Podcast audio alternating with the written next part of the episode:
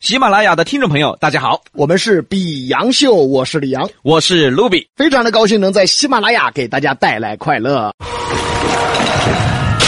齐楚燕韩早为秦，卧龙岗上有孔明，说说从前事。薯片叫乐事。呃，这位同学，嗯，你被开除了。哎呀，牙尖上的从前，重温历史经典。欢迎来到《牙尖上的从前》全新内容《牙尖三国故事》。成都呢是三国文化古都。作为成都名片式的娱乐节目，我们有必要跟大家聊聊大家不知道的三国故事。注意啊，是大家不知道的一面。今天第一回桃园三结义，要说桃园三结义啊，那谁不知道？啊人人都知道，三兄弟都知道嘛。哎，结拜的故事都知道啊。阮小二，嗯阮小五阮，阮小七，你软了，我看你就不知道，不是那个孙悟空、猪八戒、沙和尚，你有病啊！你你知道啥？啊，那个宝玉、黛玉、薛宝啊哎你过钗，来，你过来，你过来，我看你脑壳有屎吗？你脑壳里头啊！那就是熊大、熊二、哎光你头爬强出，去，爬出去，爬出去，爬出去，爬！干什么？啊你干什么？谁和谁结义啊？哪个三兄弟啊？哪个三兄弟啊？你问我呀？不是，哎呀，知识学的太多呀、都学杂了我看你人都是杂的。刘关张，啊！对，哎呀刘关张啊，啊，刘德华、关之琳、张学友，刘德华、张学友拉着关之琳结拜开演唱会啊！你有病啊不！是，那是谁呀、刘备、关羽、张飞，啊，对嘛，我刚才就想说嘛。哎，李老师啊，嗯这个节目我们要不要干脆换个内容算了、啊？你干什么？你？干什么？你跑这误人子弟来了？哎，啥是误人子弟啊？我讲故事，讲故事。桃园三结义的故事大家都熟悉，那么这里有哪些大家不知道的一面呢？抛出三个问题，今天慢慢为大家解答。讲述大家不知道的三国故事。第一，刘关张到底谁是大哥？第二，关羽其实改过名字。第三，最有意思，张飞真的是一个莽夫吗？抛出这三个问题，那么我们下回再说。病哦！不是挖坑吗？一上来就挖坑啊！这不显着精彩吗这？哎，我看你这个人就有点精彩，哎瓜哎得有点精彩。抓爪子，哎嗯刘关张到底谁是大哥？我们都知道吗？嗯，刘关张嘛，刘备、关羽、张飞，刘备是大哥嘛。这是《三国演义》，其实到底谁是大哥，谁是大哥呢？爱谁谁。爱哎是好，我们来看下一个问题。李老师，哎啊，天气热中暑了吗哎，？爪子，脑花儿都遭烤来半熟了吗？啊不是，是不是？这探讨下一个问哎第题嘛。一个问题还没探讨啊呢。一，嗯那不是探讨完了吗？我看你快完了，嗯，行，那你探讨吧。我探讨你。哎，你跑这儿唬人来了啊！我就是看你知不知道。那废话，在小说《三国演义》中，在竹郡城外贴着告示：“黄巾军祸乱天下，召集英雄好汉，匡扶汉室，剿贼兴汉。”这时候，刘备看见告示，忍不住叹了一声哎，嗯，啷个真哟？：“刘备大义县的呀！”哎，啷个真嘛？哎呀！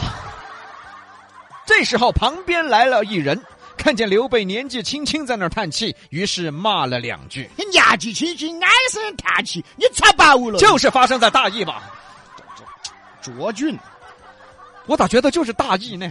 那么骂街的人是谁呀、张飞呀、张飞骂了街以后走了，刘备进城进城干什么？卖草鞋，啊，对，这里又要说个三个祖师爷的来历。刘备卖草鞋，后世把刘备列为草鞋祖师爷。张飞啊是涿郡城一大屠户，后世把张飞列为屠户祖师爷。关羽，《三国演义》写的是卖豆子，其实是黄豆卖豆腐。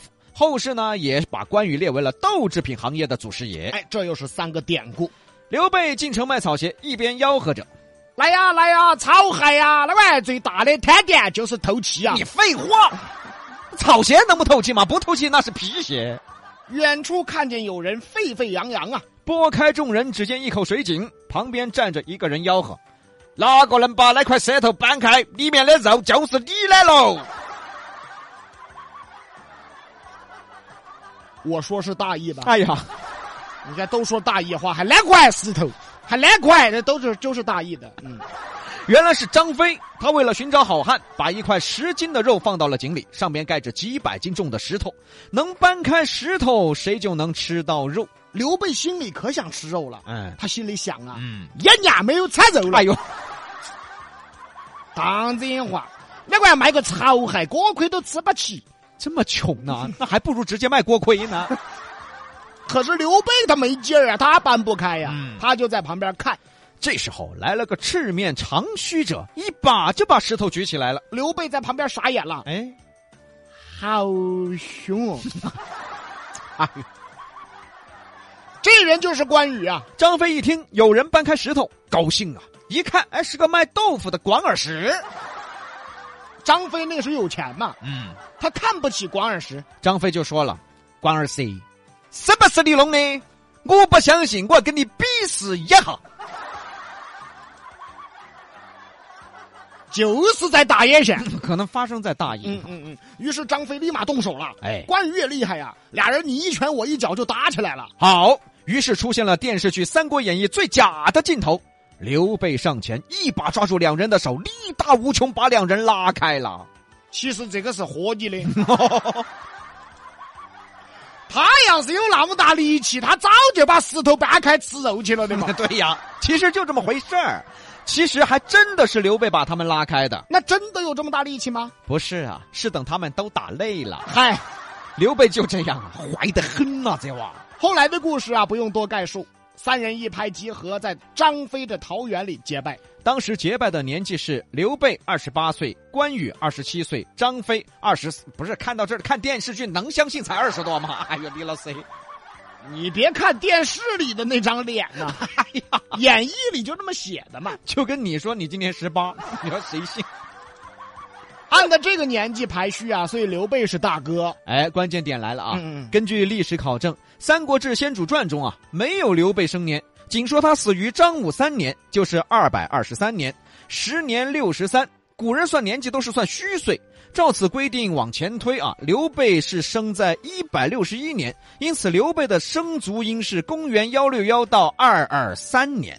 后来啊，有这个关侯祖墓的碑记，哎，在文章中啊也有关于关羽的生卒。嗯，生于公元幺六零年。嗯，刘备是幺六幺年，关羽应该比刘备大一岁。根据《关公年谱》记载啊，张飞小刘备四岁之说，应是幺六五到二二幺年。所以真实上的历史啊，关羽比刘备、张飞都大。哦，所以应该关羽是大哥，而且《三国志》对桃园三结义并没有记载，所以三人啊根本就没有结拜。那么就算结拜了，那为什么刘备是大哥呢？关羽不是呢？其实两个原因，在汉朝啊，他重文轻武，领导者都是文官，所以刘备大。第二个原因最主要了，嗯因为刘备自称是汉室后裔嘛，，对，就要保留这个旗号，让他打着这个旗号去招摇撞骗，什么呀？不是，不是，嗯，去去去征战天下，吓我一跳啊！所以刘备是大哥。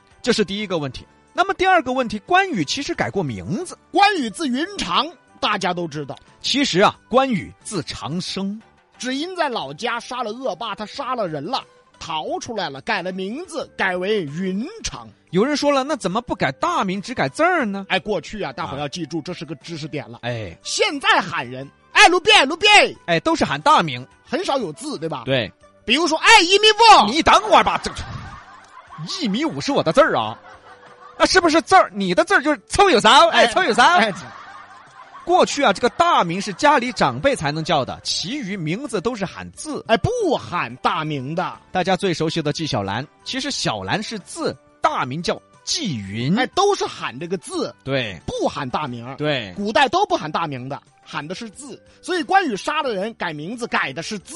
哎，关云长这个名字呢，已经是改过的了。哎，那么这是第二个问题。那么第三个问题最有意思，张飞真的是个莽夫吗？我们来看啊，嗯，桃园结义这个环境啊，张飞是个屠户。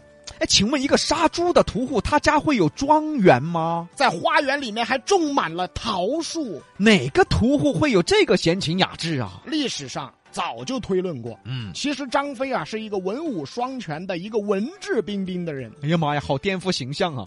张飞居然是个帅哥。哦，其实张飞是个欧巴。哎呀，据说啊，张飞的这个书法写得非常好，后世也挖掘过留有汉横侯的字样的书法，汉横侯其实就是张飞。哎，这书法很漂亮。嗯你想一个杀猪的，啊，住庄园、修花园，花园里种满了浪漫的桃树。这个杀猪的这么有情调啊，因此啊，从这个环境来看，就知道张飞他不是一个莽夫。那说他是屠户又是怎么回事呢？不是莽夫，为啥是屠户呢？其实很简单，嗯现在话说啊，他就是一个开屠宰场的，啊，但是他自身并不是屠户。搞了半天他是老板儿说，哦啊，他不杀猪那个。哦，他啊不是杀猪的。啊啊啊！过去汉朝老百姓当中没有什么商业，最大的商业无非就是衣食住行，就这四类的张飞选择了食，也就是做餐饮，啊。对，这个说的对。所以张飞应该是个餐饮公司的老板。你想，老板他才会有闲情雅致啊，哎才会修庄园，才会种桃园呐、而且最关键的一点是啊，三兄弟在一起以后，招兵买马，打造兵器。全是张飞出的钱。如果只是一个单纯的杀猪的，他哪儿来那么多钱嘛？ 哦，是嘛？未必啊，一个杀猪的还可以组建军队 噻，妈呀，哎这杀猪的太厉害了吧！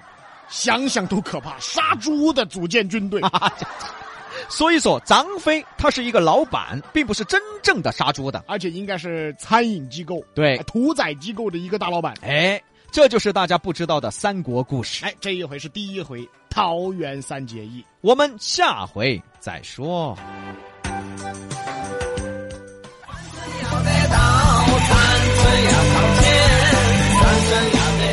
本节目由喜马拉雅独家播出。欢迎订阅本专辑。